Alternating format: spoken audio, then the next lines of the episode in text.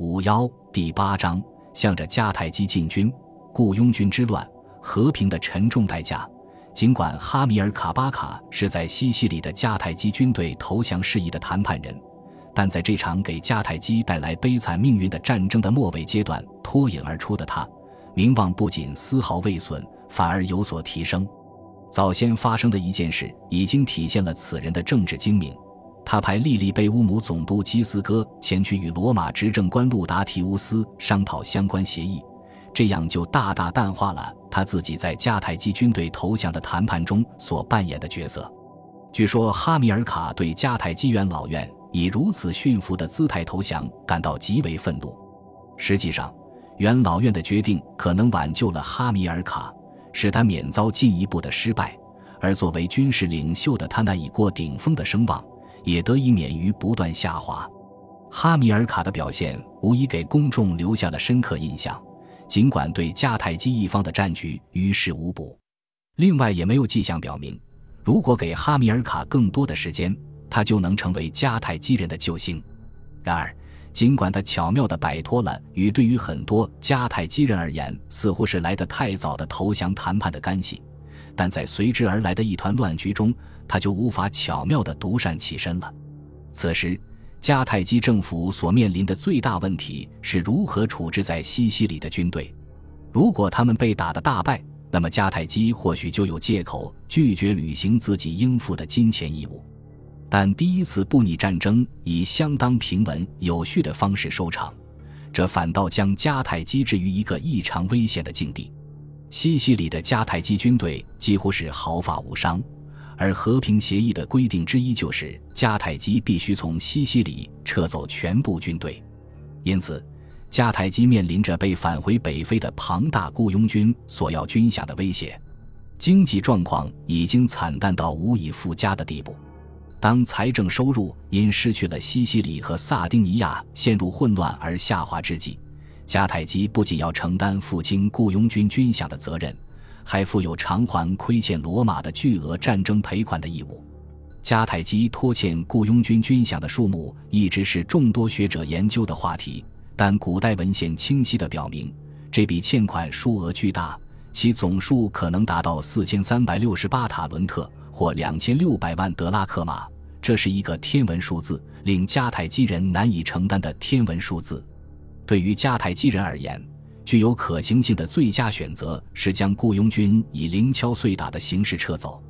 这样他们或许就不用与后者进行关于军饷总额的谈判了。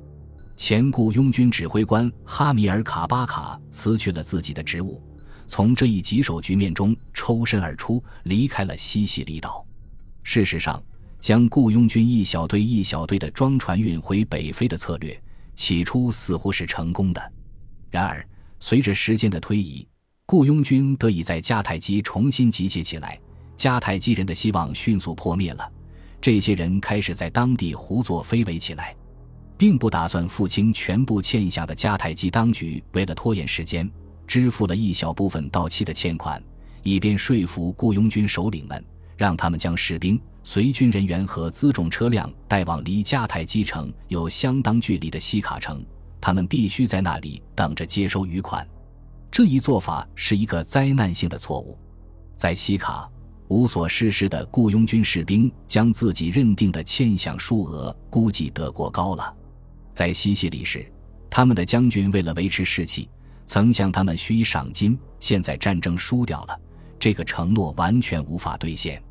由汉诺率领的迦太基使团前来协商的是不可避免的关于削减军饷的事宜。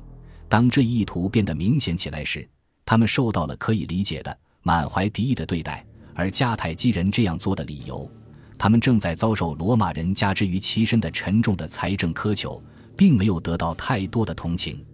此外，迦太基当局没有将最初制定的将雇佣军分散为一个个小队的计划坚持下去。这一愚行所造成的恶果，在谈判因沟通方面的严重问题而受到阻碍时变得明显起来。作为这场战争的重要史料，波利比乌斯的著作将迦太基人雇佣众多不同国籍的军人的行为解释为经过深思熟虑的行为，目的在于防止他们在抗命或对他们的长官无礼这种事上迅速拧成一股绳。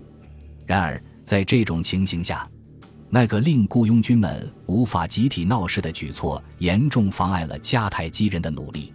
波利比乌斯叙述道：“这样一来，就不可能将他们召集起来做一次集体演说，或以其他方式做到这一点。怎么能指望会有哪一个将军懂得所有雇佣军所说的语言呢？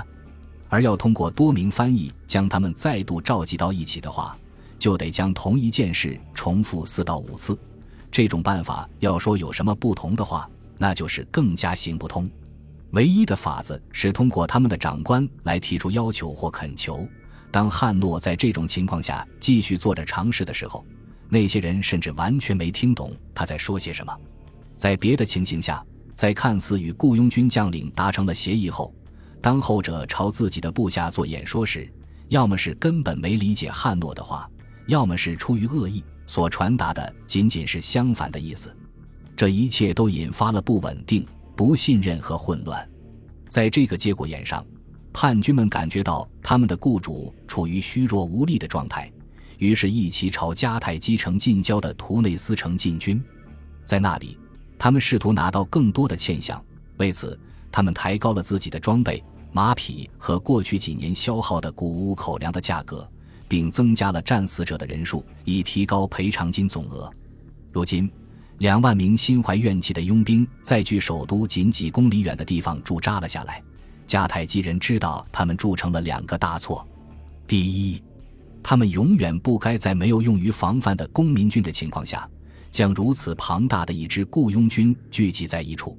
第二，他们应该将这些雇佣军的妻子和孩子控制起来作为人质，以迫使他们家的男人们不敢轻举妄动。并在进行欠饷谈判时，将其当作讨价还价的潜在筹码。尽管雇佣军和迦太基人之间的不信任情绪日益加剧，但双方均在寻求某种形式的折中解决方案。事实上，前者的漫天要价可能是一个初步策略，为的是能在将来的谈判中开个好价钱。为了挽回局势，迦太基当局向雇佣军军营送去了食物和其他补给品。一个由元老院派出的代表团承诺，将在自己力所能及的范围内满足雇佣军的一切要求。双方达成共识，应该派迦太基指挥官利利贝乌姆最后一任总督基斯哥来与雇佣军谈判。基斯哥曾成功的将他们撤回北非，因此雇佣军们对他有些信任。基斯哥带来了一笔钱，开始结清佣兵们的军饷。可能是为了在叛军队伍里制造分裂，他在结清军饷时是以民族为单位进行的。然而，叛军阵营里的逃亡奴隶和逃兵被证明是极为难啃的硬骨头，因为他们害怕遭到罗马人的惩罚。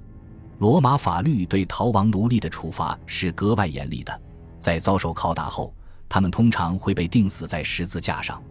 很多人可能希望能以移民者的身份参军。从而在迦太基的西西里领地开始新的生活，但由于迦太基人被赶出了西西里岛，他们的愿望也化为了泡影。本集播放完毕，感谢您的收听，喜欢请订阅加关注，主页有更多精彩内容。